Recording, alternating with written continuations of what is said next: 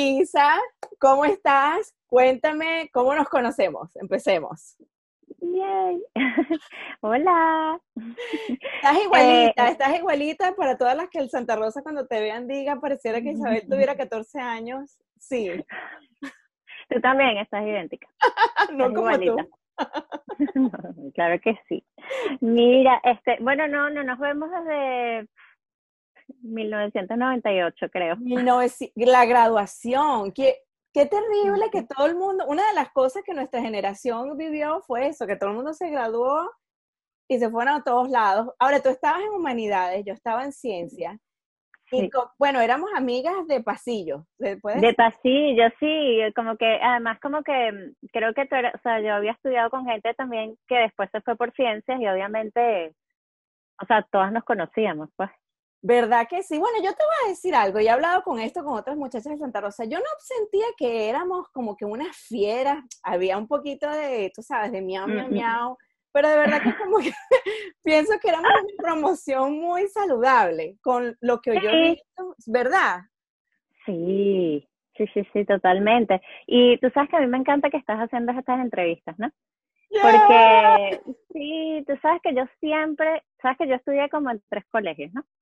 Y yo siempre digo que las del Santa Rosa de Lima tienen, o sea, han tenido unas vidas increíbles, o sea, lo que han hecho, muchas han sido insólitas, pues, o sea, me acuerdo la primera vez, o sea, además que nosotros nos graduamos y no existía Facebook, Instagram, nada, o sea, literalmente nos graduamos y más nunca en la vida nos vimos. No, o sea, no pudimos tener la opción de decir, no me importa y no te veo más. Es, tienes razón, que ahora no, como que ahora que tienes que estar conectada, a juro. Exacto, o sea, simplemente no y, no, y a lo mejor no es que no me importa ni nada, sino que como que la vida, ¿sabes? Cada quien agarra, como que un camino y, y si no tienes cosas a lo mejor muy en común o, no tienes a la misma gente, o sea, simplemente más nunca, hay gente que más nunca ves. Sí, sí, bueno, para bien y para mal, pero sí, es verdad.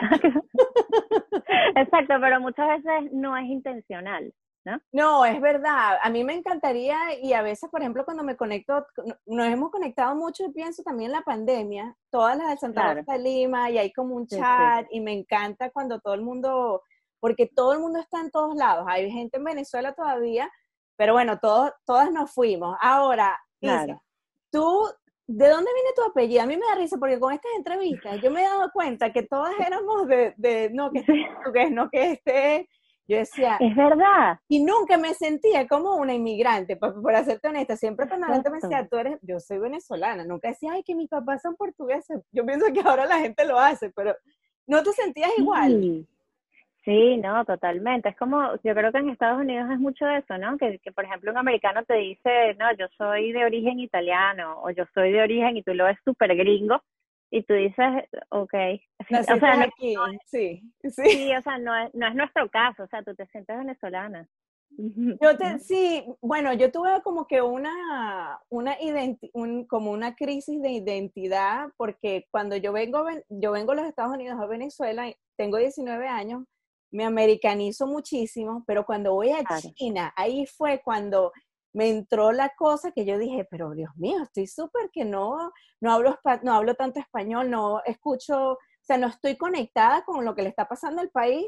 Y mira, ha sido una cosa que después de que empecé a ver podcasts en español, empecé a ver los comentarios, y ahora es una cosa que estoy como que tan integrada y me encanta, porque pienso que todos los venezolanos que estamos en los años, así que tenemos 35 y 40 años que estamos fuera del país, como que estamos todos como que conectando de una manera diferente. Bueno, tú, cuéntanos, Isa, porque tú estás en París. Cuéntanos cómo es, ser un venezolano en París, porque me encanta y haces arte. Cuéntanos. Sí, bueno, trabajo en eso, pero no lo hago. Mira, este, em, bueno, pero que, ¿por dónde empiezo? ¿Cómo llegué? Vamos a empezar, o, sea, llegas, bueno, llegas a, llegas a, París, ¿verdad? Y tú, y tú estudiabas arte. O sea, cuéntanos cómo, qué es lo que estás haciendo ahorita. Bueno, en verdad, en verdad, yo no estudié arte, sino que mm, yo empecé, yo estudié educación. ¿Ok? No, no, güey, yo no sé por qué pensaba. Sí. Bueno, sí, tú puedes hacer maestra, porque tú tienes una paciencia, Isabel, y eres tan dulce. No, Ay, qué lindo. No, de verdad, de verdad. Bueno, mira, yo estudié, yo, estudié educación y también estudié idiomas, ¿no? y, y creo que he estudiado todo lo que me ha interesado, ¿no?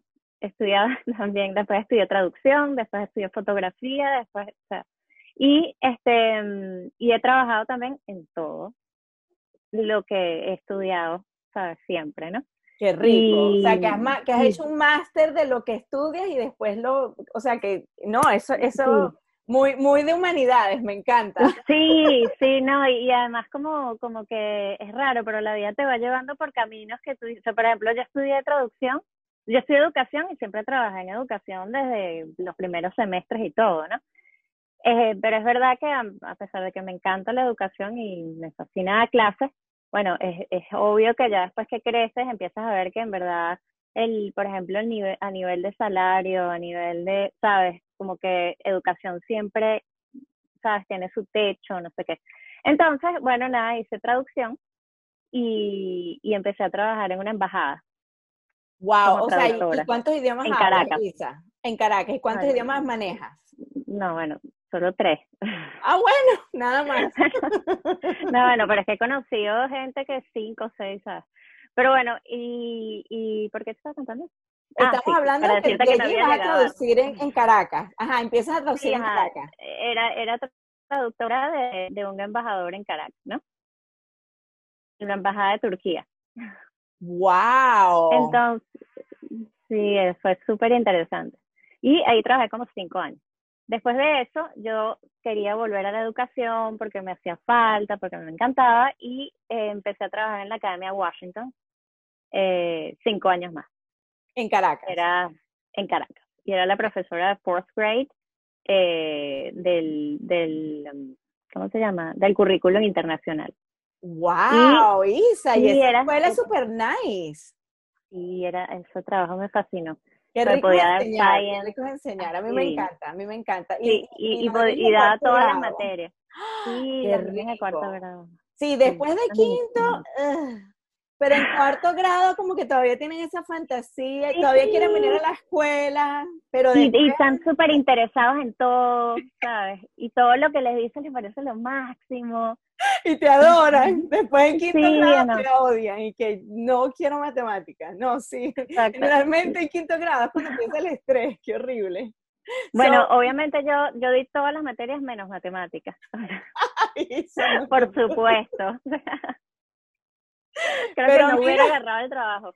Pero, pero fíjate todos los lenguajes que hablas y matemáticas es un lenguaje, así que si pones, así que bueno, ni, ni vamos no, a... No, pero yo, yo sé exactamente cuál es mi problema en matemáticas. pero bueno, no es que no me guste, ¿no? Sino que es que es un tema de atención. Yo tengo, yo soy súper distraída y el problema en matemática es que si no tienes todo exactamente, o sea, todo el proceso, te falta un número, y, o sea, un negativo. o sea, un número negativo. ¿Cómo llegué aquí, sabes? Eso es lo que yo debería hacer para Halloween, un negativo, ¿no? Totalmente. Una fracción negativa, ¿no? Había un pánico, o sea, no hay pánico peor que que te dé un negativo en matemáticas. ¿verdad? Yo sufrí en física, Isa, yo sufrí en física. Teníamos un profesor de física, no voy a decir el nombre, pero... Ah, pero fue el mismo después, en cuarto y quinto año. Sí, tercero, cuarto. Oh, no. Sí, sí, no, no. Yo sé lo que es odiar una materia porque no te la enseñan bien o porque. Sí. Pero bueno, eso, es otro, eso es otro tópico de, de los profesores de piratas. Día. Los profesores piratas deberíamos hacer un, ¿cómo se llama? Un clubhouse. Exacto, ah, sí, total. Ya está anotado, hay que hacerlo. Bueno, entonces, estudias en el Washington. No, perdón, en ah, el Washington. Ajá, y fue buenísimo además porque el colegio es súper abierto y como que tienes, como profesora, tienes mucha libertad de, de, de, hacer tus clases como tú quieras. Entonces yo, o sea, de verdad que hacía, bueno, disfrutaba mucho haciendo muchas cosas, ¿no? Pues además yo creo que todos los niños aprenden como que, sabes, de, de diferentes formas, ¿no? Entonces, es que tú eres una educadora, se ve cuando, es que cuando uno quiere educar, no hay, no hay libro increíble. Yo pienso que ese es el problema de las escuelas. Hay escuelas que son buenas porque tienen buenos educadores, más nada, así sea pública o privada. Pero si tú tienes un buen educador, Bueno, y eso yo pienso que le pasa a uno en la escuela, cuando uno va y dice, ay, ese profesor sin él no podría, y el Santa Rosa de Lima, vamos a decirlo, eh, eh, promoción 97 somos, 98. No me acuerdo, el otro día que íbamos hablando, ah, 98. 98, bueno, y whatever, sí, 98, de verdad, tremendos profesores, Debe, tengo que decir que todos, eran increíbles. En la, en la parte de humanidades, o sea, María Elena Vaz, ¿sabes? O sea, teníamos unas profesoras buenísimas. Bueno, anyway, terminé en la Washington, pasé cinco años, no sé, no sé qué, las cosas en Venezuela ya estaban cada vez como que peor, poniéndose de verdad difícil, ¿no? Y este, una amiga, yo tengo una amiga que es súper emprendedora y ella tiene una marca de ropa. Bueno, ahorita vive en España, pero bueno, empezó su marca de ropa en Venezuela y yo era una super clienta desde el día uno que ella lo abrió, ¿no? O sea, ¿una ropa de qué? ¿De traje baño o de ropa? No, bueno, tú sabes. Hay que promoverla. Sí, sí, no, son, son unos vestidos. O sea, bueno, en verdad, en general, la ropa de ella se trata de, este, es como que ropa sin talla, ¿no? Es decir. Ya te entiendo, o sea, comfortable, esa ropa que todo el mundo le queda bien. Bueno, no, es una ropa que te la ajustas, no importa la talla que tengas. O sea, por ejemplo, un vestido a mí, o sea, que me, puede quedar a mí y me le puede quedar a alguien este, que sea cinco tallas más que yo. A mí. Ay, no, así. Pero no, te la voy a poner después, es buenísima. Pónmela así, ¿no? Vamos a, ok, entonces eh, tú empiezas a, a lidiar con ella. ¿No? no, ajá, entonces ella me ofrece un trabajo. Me dice, mira, Isa, o sea, necesito ya urgente alguien que trabaje conmigo para este, ventas al mayor. Y que yo jamás, o sea, yo siempre he estado en educación y traducción, ¿no? Y me gustaba mucho la fotografía, pero, y tenía la ilusión de estudiar fotografía, pero no tenía el tiempo todavía. Entonces, eh, yo le dije, yo no sé nada de eso. Me dijo, no, pero es que además yo estoy internacionalizando la marca y necesito a alguien que hable inglés y no sé qué, no sé qué. Y yo le dije, ¿sabes qué? Sí, ¿no? Y lo hice. Y entonces empecé a hacer desde cero algo que no tenía ni idea cómo se hacía, pero no sabes todo lo que aprendí. Qué bueno, Isa, pero eso es ser emprendedora, de decir, I'll do it, challenge accepted. Sí, porque además, con yo era súper, bueno, soy, pero he mejorado, súper Muy tímida, ¿no? Sí, sí, sí. Siempre, súper tímida. Y eso me obligó a hablar con gente que no conocía, a dar consejos y que, bueno, a mí me cuesta mucho decirle a alguien, ¿sabes? Algo malo. tu trabajo es un asco. ¿Cómo se lo dice? O sea, aprender a decirle que eh, eso no te queda tan bien o mejor ponte esto, ¿sabes? Y, pero eso te lo juro que eso es un arte. aprendí entonces muchísimo y me salí de mi, de mi traducción y educación, traducción educación. Ya yo estaba pensando en irme al país, o sea, sobre todo porque, bueno, sabes que yo tengo un hijo y, y él ya estaba entrando en esa edad de quinto grado o algo así, cuarto, quinto grado, ¿no? Que es la, edad más decisiva, en mi opinión. mi hija tiene cinco años, pero trabajé con niños por diez años y esa edad es, allí es cuando empiezan los problemas, en mi opinión, de la educación. Sí, no, y además, exacto, y yo quería que él estudiara idiomas, que viera también otras cosas, estaba totalmente encerrado siempre en mi casa, o sea, era colegio, casa, casa, colegio, y decía, es que esa no, no es la vida, ¿sabes? O sea, no, no ¿sabes? Yo quería que viera también muchas cosas.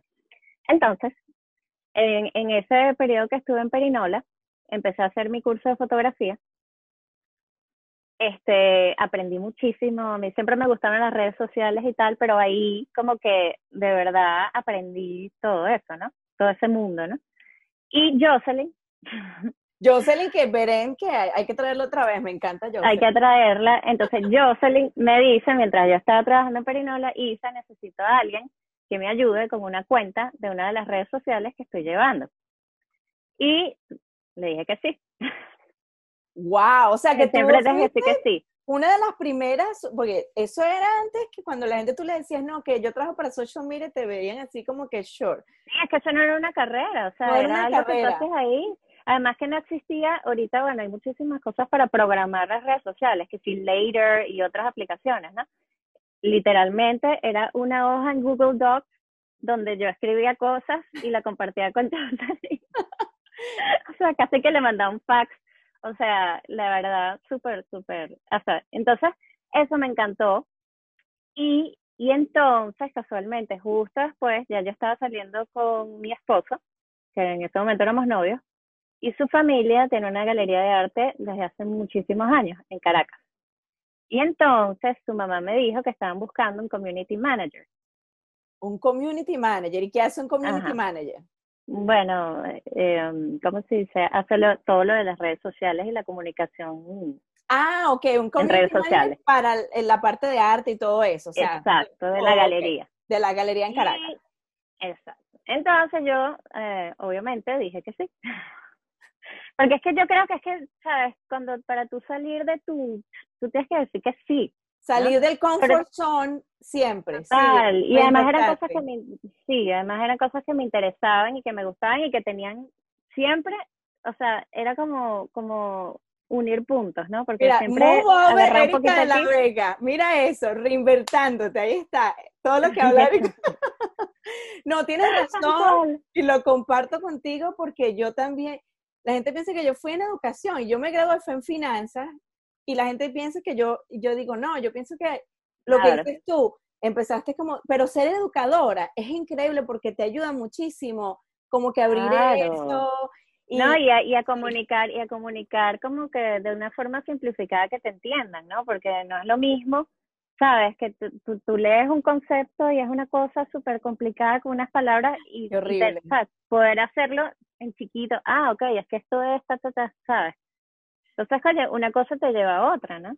No, no, pero buenísimo. Entonces empiezas a ser el community manager. Ay, de arte. Me puse, me, pensé en Erika de la Vega y dije, oh my God, estamos sacando a Erika de la Vega aquí. Ok, entonces. Bueno, entonces, estando ahí, obviamente, o sea, yo ya, yo tenía creo que dos años con, con mi esposo. Y obviamente, bueno, ya siempre iba a la galería, iba a, a, a, las exposiciones, ¿sabes? Ya estaba teniendo como más nociones, pero porque iba a todas las cosas, ¿no?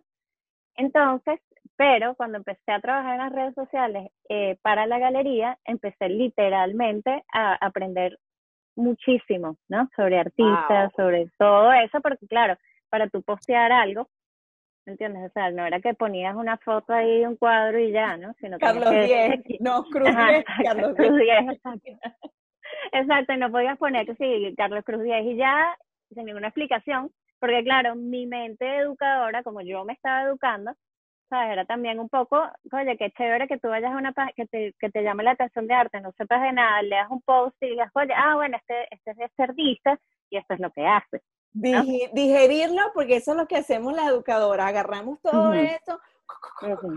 Qué rico, qué rico. Y cuando la gente lo lee, dice, ay, lo entendí. Exacto, y tú dices, claro, porque tú no puedes explicar lo que tú no entiendes, ¿no? Entonces tú primero lo estudias y después lo explicas, así no es posible, ¿no? Y allí es cuando tú dices, lo entendí.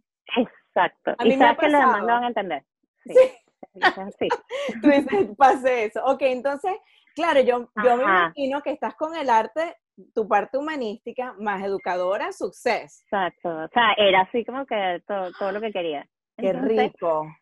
Sí, la verdad que fue rico. Y después de eso, ah, bueno, no, y in between también, como yo había estudiado fotografía, entonces este, tomaba las fotos de la galería, hice hasta un catálogo para un artista, este, que tenía una exposición ahí, entonces hice como que también como que desarrollé esa parte de fotografía que me encantaba, ¿no? Y este, ah, porque además yo decía, tenemos que tener un contenido propio, ¿no? No, no agarrar fotos de internet, sino que seamos nosotros los que, que, pongamos la foto, ¿no? Educadora al fin, ¿ves? no, exacto. Y, no copiamos aquí. Exacto, que no copiamos. Entonces, bueno, ya en este punto, cuando ya había tenido experiencias de venta, mi experiencia de educación, mi experiencia de traducción, mi experiencia de, de, community manager. Y es cuando este, mi esposo y yo, bueno, nos casamos, ¿no? Em, y nos venimos para París. Qué rico, a París. Y tú siempre, bueno, nosotros hablamos eso antes, que te encantaba París y bueno, pero es que Isabel, si yo no, si yo pudiera conseguir otra ciudad, yo hubiera dicho, ¿dónde está Isabel Erosquín? Yo hubiera dicho, seguro que está en Milán o en París, porque no. Qué linda, qué bueno. No me imagino, no, sí, porque tú siempre has sido muy dulce, muy, muy, eh, eh, perfecta para es tu personalidad y como te, o sea, como, como yo soy demasiado que te quería preguntar después de que nos, nos llegas a donde estás París, ¿cómo es, cómo la gente, cómo la, la, gente en París reacciona a los venezolanos y cómo te has sentido? Porque ¿cuánto tiempo ya tienes de que, desde que llegaste? Cuatro años. Cuatro años, wow. Ok, entonces llegas a París con un trabajo completamente nuevo. No, bueno, no, llego, llego a París porque, bueno, aquí mi esposo tenía como más contactos de, de trabajo y todo eso. Este, yo tengo la, la, una nacionalidad de un país europeo, entonces no había problema para que Juanchi estudiara y todo eso, ¿no? Entonces llegamos y obviamente mi primer trabajo fue en educación. Y tú sabes, como siempre diciendo sí, sí, sí, sí. O sea, tipo, llegué un primero de agosto y el primero de septiembre ya estaba en una entrevista de trabajo y, y me, me, me, aceptaron. Increíble, Isa. Claro, es que te ven a ti y dicen, oh my God. Y hay que decirlo que en Venezuela nuestra generación tenía muy buena base de educación y bueno, no puedo hablar de otras generaciones porque no conozco tanta gente, claro. no conozco mi generación, pero de verdad que, que seguro me imagino impactado porque decían, esto seguro va a ser administración y todo sin preguntarle. Porque sin decirle nada. Sin decirle nada, ella va a sacar la basura porque así somos y haces todo y ya, sí, no, yo tenía que si me dan que si unas llaves y que, no, para que abras el centro que quedan no sé dónde, y que sí, yo lo hago, y que dónde queda eso, sabes, buscando en el mapa, ¿sabes? Yo soy igualita, como una confianza, I can take care of it. Después digo, oh my God, qué Y dije, qué responsabilidad, ¿sabes? qué horrible. Isa, compartimos eso porque yo soy igualita. Cuando yo le decía a un estudiante, tranquilo que yo te ayudo, y después veían lo que me había metido y decía, y no, no me puedo salir porque yo digo, salirte es como básicamente él va a perder el faith en, en an educator. Exacto.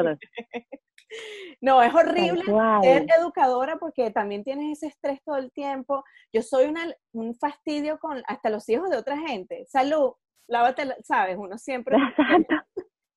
siempre tienes un aquí. Sí, no, yo sí.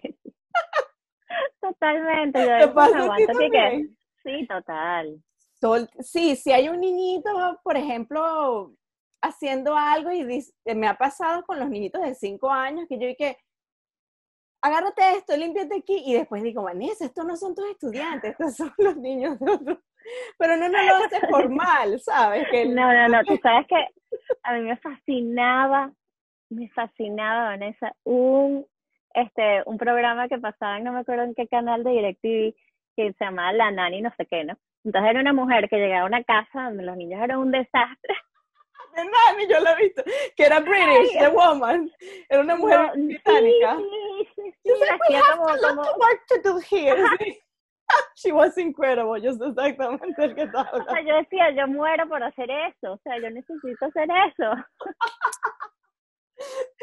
Yo te digo que yo sería la coproductora de eso porque cuando uno es maestro o cuando leas, yo nunca fui maestra, pero leí en la parte de tutoría, los padres están tan tostados que tú dices, el problema no es tu hijo, el problema eres tú. Es que siempre los problemas son los padres, es eso. Es, y, y, tú veías eso y yo decía, pero qué divino que además que la señora no tenía ningún tipo de limitación o filtro, ¿sabes? Ah, le decía las cosas a los padres y que mira, aquí el problema es tú, y que... Pero ven acá, por ejemplo, aquí en los Estados Unidos, ok, cuando metes, porque quiero preguntarte eso la educación. Ah, okay. Cuando él entra, cuando él entra en la educación, ¿qué tan difícil fue él? Porque ¿cuántos años tenía? Él tenía 12 recién cumplidos.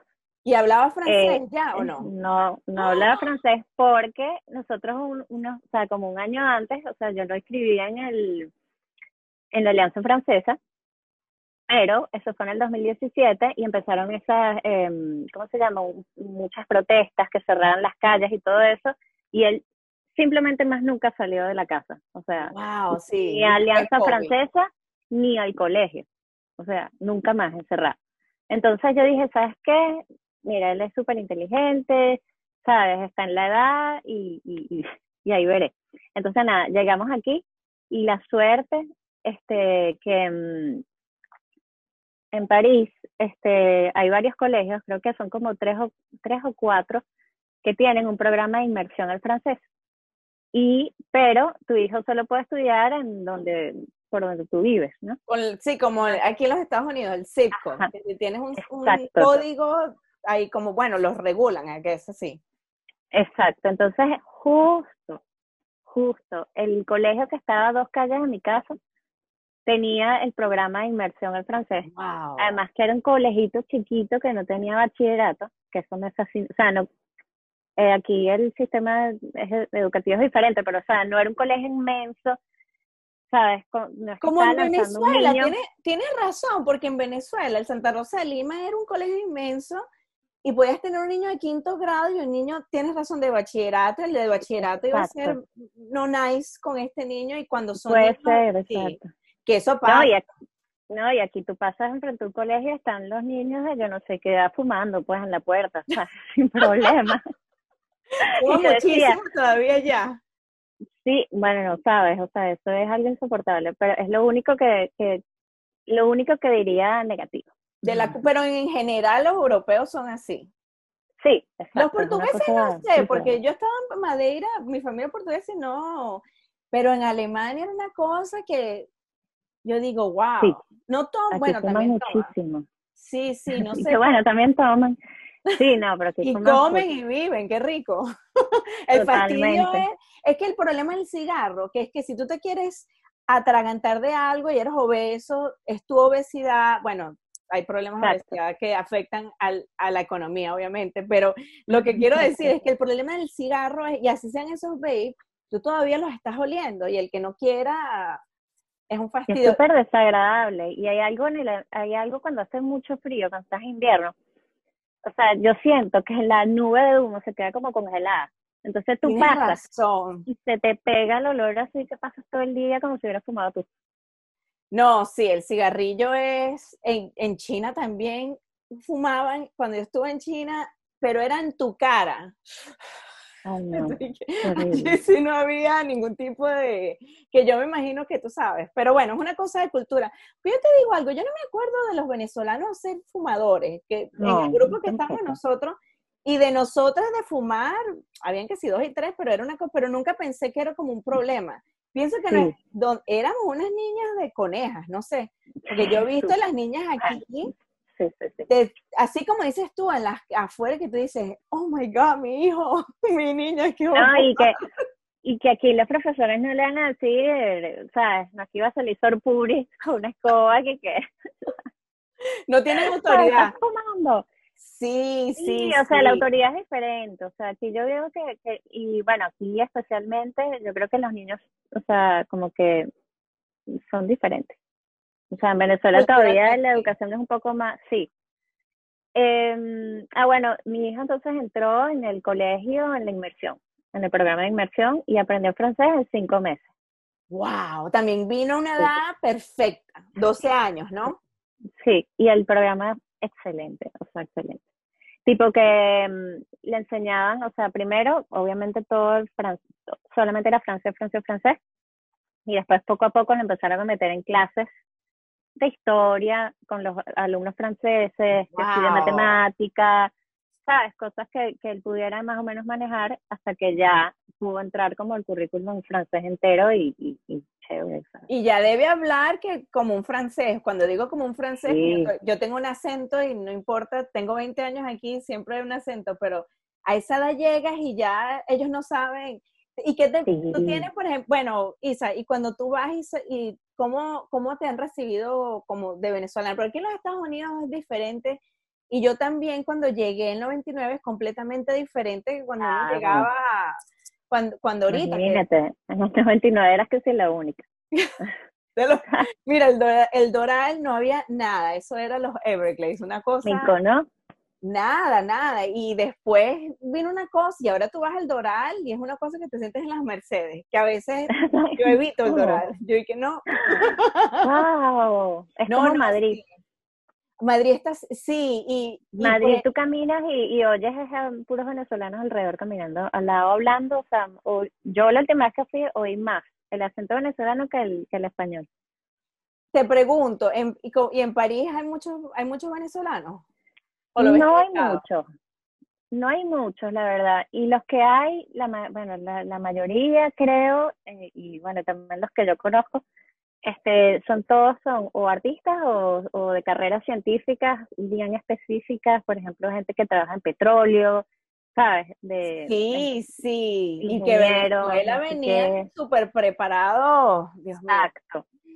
Todo el poder del talento que tenemos por afuera, increíblemente. No, me... No, aquí, aquí he conocido gente increíble. Eh, los venezolanos que conozco, todos son unas estrellas, me parece, aquí. Y este, y eso no, no hay muchos, la verdad. No, no hay mucho. Hay más colombianos, por ejemplo. De verdad que... Sí, no sé por qué, pero hay muchos colombianos. Una vez pregunté y me dijeron que, que parece que la, la embajada de Francia en Colombia o, o, la relación de Francia con Colombia, entonces les da como oportunidades a los colombianos, algo así, pero no estoy segura. Sí, las relaciones políticas también de Venezuela están tan deterioradas que tienes que ir a Rusia, North Korea. Total. o China o Irán, como que bueno, welcome. Exacto. No, bueno, yo, yo sí siempre tengo esperanza de que, y lo que me encanta de, de lo bueno de esto, de todo, porque hay siempre algo malo y algo bueno, es que sí, hay, hay también muchos venezolanos, eh, ¿cómo se llama?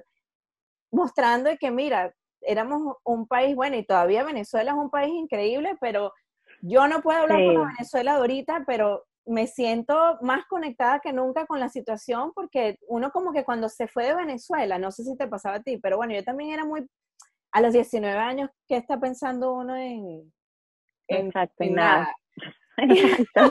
que uno ya, ah, me fui.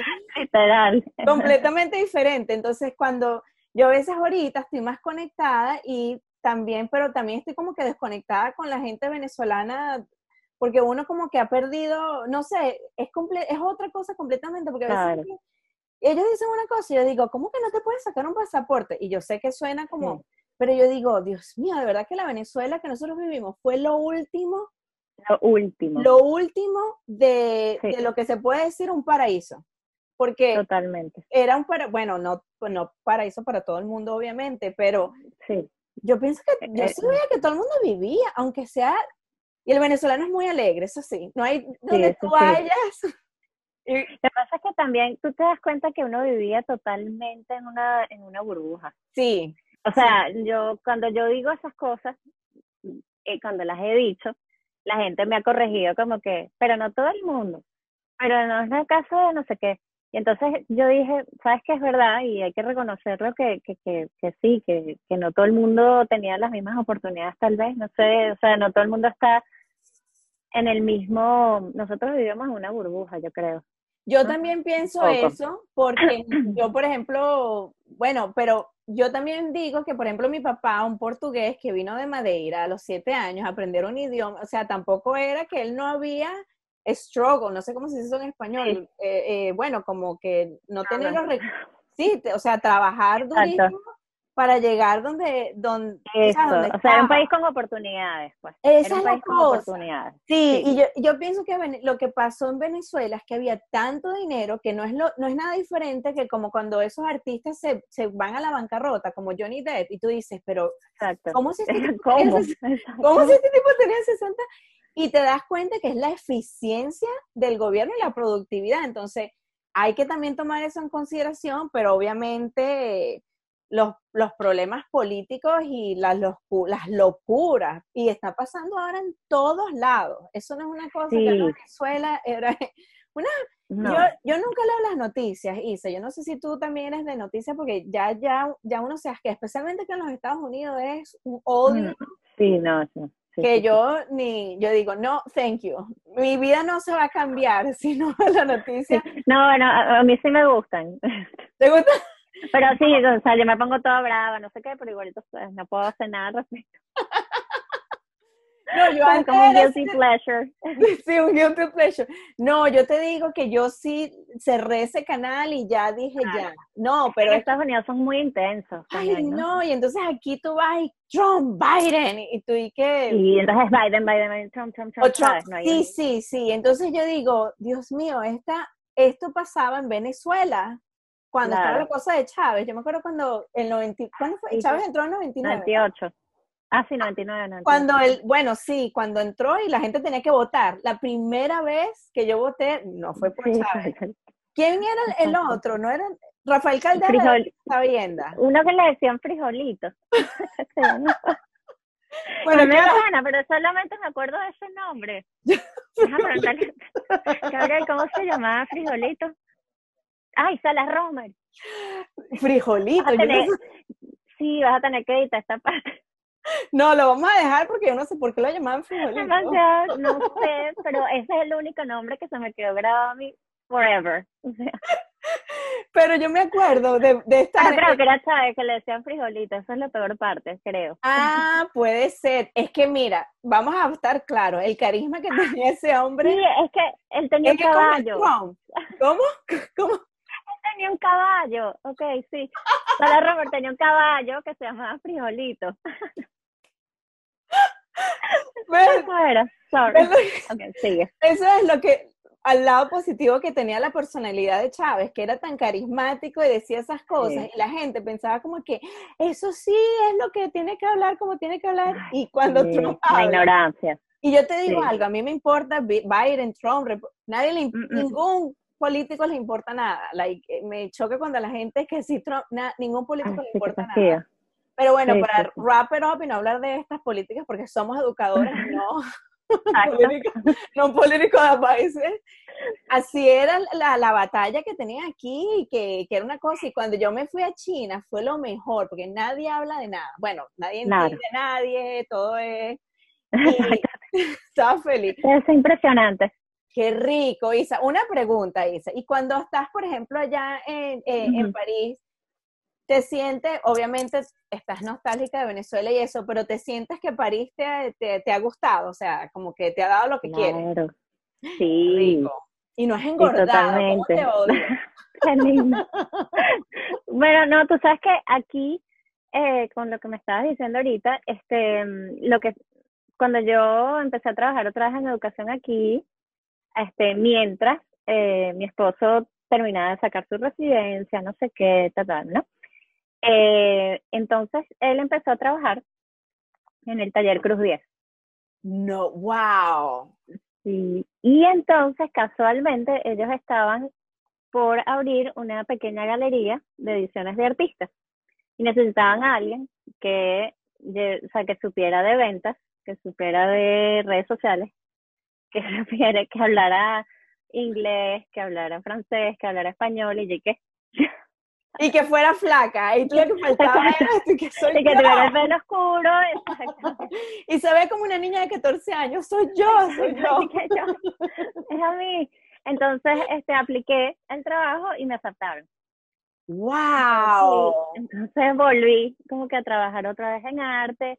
Además, la galería queda en la misma calle donde yo vivo. Qué rico, Y- Isa. O sea, que tú vives Es en ese- así como Ladybug. Exacto. Me encanta Ladybug. Tenemos Yo que siempre hacer pongo- otro de Sí, sí, Ladybug. sí, que ser uno de esos. Yo siempre pongo en Instagram mi vida es una, en una calle. todo, todo se desarrolla en la misma calle. O sea, trabajo, Para acá, vivo, trabajo, sí. amigos. Sí, no, no, todo. Pero no manejas Sí. allá, no tienes carro, porque es que allá no, no No. necesitas. Me imagino que el... Bicicleta. por eso- me, Tengo encanta, bicicleta. me encanta la bicicleta porque la he visto en Instagram. Ah, sí, yo Qué la bella, qué bella. No, Isa, ¿qué, te, que tú piensas que la, para preguntarte, Ah, ¿Tú sí, lo de la que- gente. si tú eres un venezolano ahorita, que eres un artista, oye, porque eso es bien difícil. O sea, la parte artística, tú piensas que, tú estás hablando la otra vez, estás diciendo que el venezolano le gusta el arte venezolano y que se ha puesto muy, muy de moda. Sí, yo pienso que, que, mm, bueno, porque en general, o sea, mi esposo también siempre dice que, en- que en Venezuela siempre vivimos como rodeados de arte, ¿no? En Caracas, sobre todo, hay muchísimas obras, esculturas Caracas. por todas partes, ¿no? Entonces ya la gente tiene como una noción de arte que a lo mejor si vives en un pequeño pueblo en Ohio no la tienes, o sea, no sé. ¿Entiendes? tú sabes que eso tiene toda la razón, porque yo te digo que yo, yo he estado en varias ciudades y de verdad que en Venezuela tú tenías, bueno, no Venezuela, estoy hablando de Caracas, de Caracas, perdón. Sí, Caracas, bueno, yo tampoco puedo hablar de Venezuela, ¿no? Exacto, de Caracas. de verdad que había el, el, eh, ¿cómo se llama? El Parque Botánico. Este, no, y te digo que... Todos los museos y los museos, de galerías. no, y que el clima la feria de ayuda. Ay, no, qué bella. Que eso sí, nadie puede quitar eso a Venezuela. Ojalá que no, pero no. Hay que seguir. Totalmente, y que, y que hayas podido crecer en eso, porque, o sea, si te pones a ver, es algo que estás viendo todo el tiempo, ¿no? A lo mejor sin, sin, sin, sin darte cuenta, sin prestarle demasiada atención, pero tienes que ser una obra de sótano en la autopista gigantesca, tienes este otra enfrente de, la Carlota que son como unas botas gigantes. ¿Cuál es el que son que si varios strings y es como una esfera? Ese es de Soto. Imagínate. Exacto, ¿entiendes? Entonces, tú sabes que... nunca le había parado a eso y ahora voy a estar Carlos Díez Soto. Carlos Cruz Díez, Jesús Soto. Exacto. Bueno, entonces ahí es donde tú ves que, que, que, que bueno, eso también sabes, es una ventaja que tienes por sobre a lo mejor, o, sea, tienes una noción ya, ¿no? De, del arte y todo eso. Entonces, bueno, nada, aquí empecé em, a, a, a crear como esa galería con ellos, que estaba toda la parte, por ejemplo, de como de marca ya estaba hecha, ¿no? Que sí, el nombre. ¿Qué tan grande es la galería? Isa, ¿es chiquitica? Es chiquitica, es bella. Es Tienes que verla, tienes que, te voy a mandar el link para que la veas, súper bonita. ¿Y eres la única venezolana allí? La única. ¿Y todo el mundo francés? Sí, bueno, yo soy la única, o sea, ahorita te voy a mandar el link para que te hagas una idea de cómo es. Qué rico, no, lo voy a poner también cuando la gente vea ah, esta entrevista. Ay, Isa, qué rico, ven acá. ¿Y qué hacen ellos, por ejemplo, cuando son ese tipo de gente que a veces puedes traer una yaca, les has llevado una yaca y te han dicho como que no, sé hablar francés? no, no, no. No, tú sabes que aquí la gente, ah, bueno, lo que me estabas diciendo de, cómo te cómo reciben a los venezolanos aquí, no sé qué, este, bueno, obviamente depende siempre del venezolano y de que si tú te adaptas o no. Exactamente, del es una persona súper sí, o sea, yo me imagino que si eres una persona súper, o sea, tienes que ser obviamente abierto y paciente.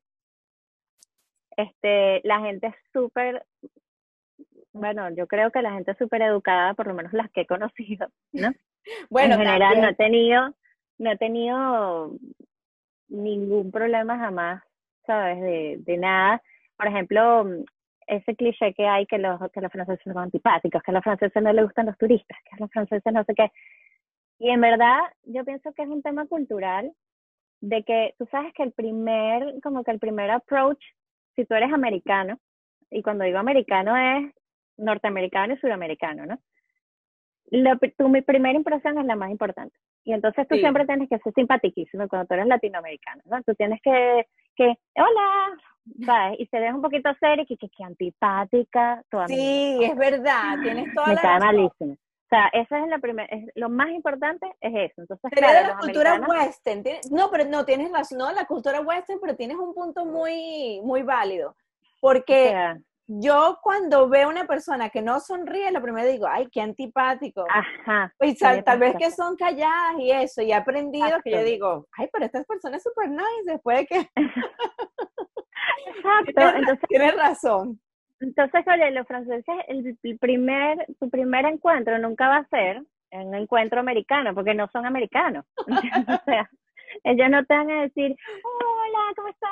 Welcome. Welcome. ¿Sabes? Y a lo mejor no estás tan happy, pero, ¿sabes? Tienes que forzarlo, ¿sabes? Porque tienes que caer bien. En cambio aquí no, a ellos no les interesa que le caer, o sea, que tú caerte bien o no, sino, ¿sabes? Hola, hola y ya, ¿sabes? Automáticamente la cultura te dice, son antipáticos, pero en no son. Es verdad, a mí me pasó en China, porque el, el lenguaje lo dice todo también. Los chinos hablan aquí, allá, son puro, es pura dirección, es un lenguaje muy complicado. Y al principio, me acuerdo que yo estaba hablando y me pasó así como dijiste, el tipo que, ha, ha, ha, means okay. Y hay que, ja, ja, Pero yo pensaba que estaba riendo. Yo que, ja, ja, cuando uno vive en, cuando uno una cultura completamente diferente, que es que en Francia tienes razón, yo digo, ¿se está riendo o no riendo? Y claro, lo primero que uno le da es risa porque, como dices tú, like, uno es más como que más light y, y el venezolano en general siempre tiene que ser el, tú sabes, el alegre y eso. Bueno, porque yo también pienso que es el clima. El clima. También, yo también creo. Porque en China hacía tanto frío que no me provocaba reírme. Sí, y aquí la gente en invierno, o sea, casi que no habla. Porque es horrible. Te lo juro, o sea, es impresionante también como que las estaciones, o sea, es súper interesante para mí todo, pues porque inclusive las estaciones, ¿no? Este, en Venezuela eso no, en, bueno, en Venezuela, en Caracas, cuando digo Venezuela, me, en Caracas, y cuando, yo también cuando llegué a los Estados Unidos y fui a Nueva York, y yo que así como que si nunca en la vida hubiera, yo digo, ya no entiendo todo, y después lo odiaba, yo dije, qué horrible este clima, yo no me importa, yo soy tropical, yo sí. Soy tropical, pero, pero a mí me ha gustado, me ha adaptado, creo. Bueno, pero me gusta menos febrero. También yo también te veo, Isa, que tú tienes que ser el coach, la cosita, la gorrita. Yo odio vestirme para invierno porque es los guantes. Hay gente que le encanta porque de verdad que es muy elegante vestirte, imagínate. Pero, qué horrible. Odio el frío. sí, el frío llega a un punto desesperante. A mí me desespera ya cuando estoy como febrero, marzo, ahorita abril, a partir de la semana que viene ya empieza a subir, entonces ya pero ya marzo, abril también son un poco difíciles. Lo único bueno es que, bueno, empiezan a salir todas las flores y no sé qué. Ya vi tus fotos en Instagram, me encanta.